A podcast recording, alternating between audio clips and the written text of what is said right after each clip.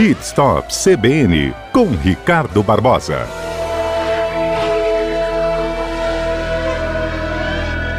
E é muito bom estar aqui falando sobre esse assunto. É um assunto que parece ser pequeno, mas ele tem tanta coisa para a gente conversar que é muito interessante, né? As pessoas têm que ter um cuidado um pouco maior na hora da troca de um pneu.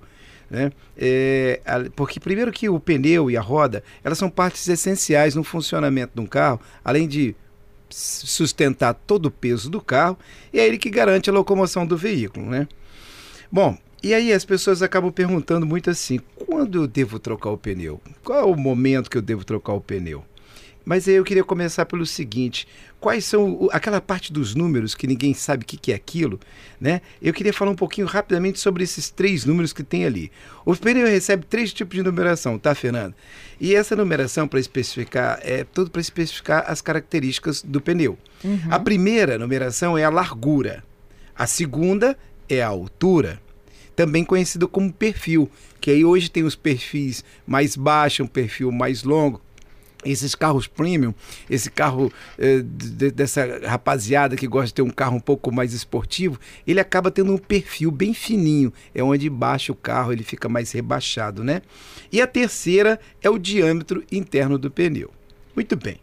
E as pessoas acabam perguntando: poxa vida, mas qual é o momento que eu preciso trocar esse pneu? O pneu tem um suco, ele tem ali todo um indicador e tem uma coisa chamada TWI, que é uma marquinha que fica no pneu numa posição contrária ao friso. Então, de acordo com que você vai gastando o pneu, ele vai chegando essa profundidade, vai chegando até encontrar essa marca. Quando você, se você observar e for com cuidado, vira a, o pneu assim para fora, dá uma observada no suco, tem um triângulozinho no meio dos sucos. Quando o pneu ele chega aquilo ali, ele está junto, isto é, os frisos já chegaram nessa marquinha lá embaixo do friso, né, no TWI, está na hora de trocar. Um carro de passeio, ele geralmente ele tem 8 milímetros. E um SUV geralmente são 12 milímetros. Outra coisa que a pessoa acaba descobrindo é quando há um desgaste. Há um desgaste de um lado só, né? Quando há um desgaste, ele pode ser interno ou externo. Quando o desgaste é externo, é mais fácil da pessoa ver, que às vezes a pessoa para o carro, deixa o volante um pouquinho torto, aí ele falou, ai, meu pneu aqui gastou pela parte externa. Quando o desgaste é interno, ele fica um pouquinho mais uh, difícil de se ver e aí a pessoa acaba não vendo. O que precisa ser feito? Tenho que substituir o pneu? Dependendo do desgaste, sim, e é necessário fazer também uma revisão na suspensão. Com certeza essa suspensão ela está danificada por alguma, algum problema, talvez um buraco, uma batida, alguma coisa assim, né? E aí ela só gasta a parte de dentro? Não, ela pode gastar parte de dentro como a parte de fora. Isso depende muito da suspensão e depende do desgaste. Às vezes, uma bucha de suspensão, um braço, uma balança, um pivô ou outras coisas ali que aconteceram numa pequena colisão que você possa ter sofrido, até mesmo passou em cima de um meio-fio, é, e coisas assim, né? Bati em um buraco, deu uma bolha no pneu, e agora? O que tem que fazer? Bom, Nesse caso, dependendo da bolha, se for uma bolha assim, geralmente essa bolha, Fernanda, ela dá na lateral do carro, da, perdão, na lateral do pneu.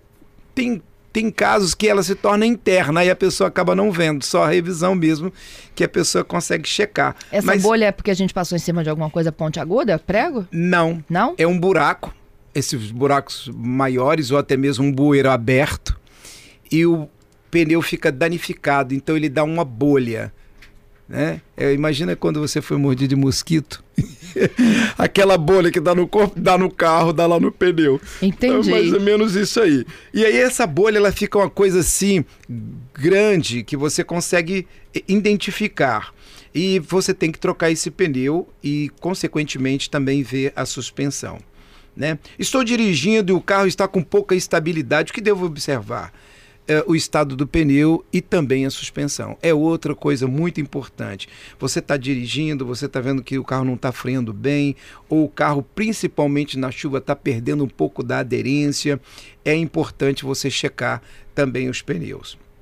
Ah, um, de- um detalhe muito interessante aqui, Fernanda.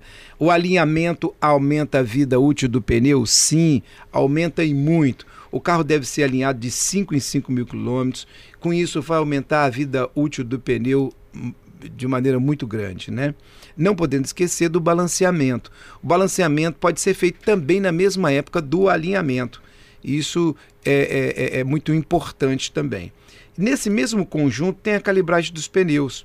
Né? As pessoas, às vezes, na correria do dia a dia, acabam não eh, calibrando o pneu e com isso a pressão vai ficando mais baixa, ele acaba comendo nas duas pontas do pneu. É como ele fizesse uma envergadura e com isso também gasta mais combustível. Então, pneu calibrado, você tem um carro mais econômico.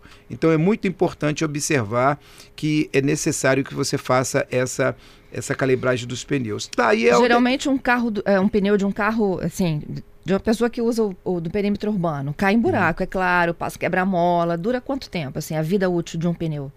A vida útil de um pneu depende do tempo de rodagem. Isto é, se você roda muito com o carro, ah, você acaba consumindo mais. Mas um pneu em média, quando sai de fábrica, um pneu, um carro zero, que tem uma série de coisas, a suspensão tá boa, tá tudo muito bom. Esse carro geralmente dura 40 mil quilômetros Dura carro, muito, então. carro comum. Não estamos falando de um SUV, que é um carro mais pesado, às vezes pode gastar mais rápido. Mas em média é 40 mil quilômetros é, esses carros de passeio. Né? A calibragem, voltando a falar sobre ela, não pode esquecer do pneu step. Muitas vezes as, as pessoas esquecem. Ah, eu posso colocar um pouquinho mais, duas libras a mais no pneu step? Pode, não há problema nenhum, porque você não vai sempre desmontar tudo, principalmente aqueles carros que tem aquele pneu step que vai debaixo lá do é, no assoalho ali, então você pode sim colocar umas duas libras a mais, mas é muito importante que você assim o faça pelo menos uma vez por mês nesse sentido. Rodízio de pneu é importante? Sim, é muito importante. Você tem que fazer esse rodízio de pneu de 5 em 5 mil quilômetros. Pode ser feito no conjunto, quando eu fizer o alinhamento, o balanceamento, e pode, pode fazer tudo junto. É claro que tem alguns fabricantes que recomendam também é, de 8 em 8 mil quilômetros, mas você vai ficar entre 5 e 8 mil quilômetros. Ah, um detalhezinho que passou despercebido, que eu estou me lembrando agora, as pessoas às vezes perguntam assim, tá, mas onde é que eu encontro uh, a- a- o, o valor para calibrar o pneu? Geralmente ele está Na na, portinhola do, do tanque ou ele está na porta. Muito bem, na coluna da porta ali do motorista, ele está ali também. Tá, tá por dentro aí, Fernanda? Tô aprendendo. Muito bom, já estamos chegando ao final. É, um pneu gasto perde aderência e diminui na frenagem? Com certeza. Um pneu, quando ele está um pouco mais gasto, você tem um sistema de frenagem prejudicado. Então é importante também. Ah, eu vou fazer uma viagem longa, então você tem que tomar o cuidado de estar fazendo uma revisão para você ter cuidado aí, principalmente quando chove, né? Um pneu muito gasto, quando chove, a aderência ali no solo fica danificada. Quando você vai fazer a troca e tem marcas diferentes no mercado, necessariamente não é aquela que estava no seu carro. Você pode optar por outras marcas, desde que você não fuja daquelas regrinhas lá de altura, o que está no, no manual do veículo? Pode, o ideal é que você troque pelo menos o par, os dois dianteiros ou os dois traseiros. Idênticos. É, porque eles cada um tem um desenho. O pneu ele tem um desenho, então você vai com um pneu às vezes que ele tem um sistema mais para a água, outro mais para um sistema de, de, de- de, ah, estrada comum, enfim. Você, o ideal é que você obedeça todos os desenhos, né? Ó, tem um bem. ouvinte que lembrando da data de fabricação. Vou falar dele agora. ele Opa, é o Ele tá- Elton. Elton, você tá lendo aqui? Muito bem, era o próximo item aqui, o item 10. Pneu tem prazo de validade? Sim.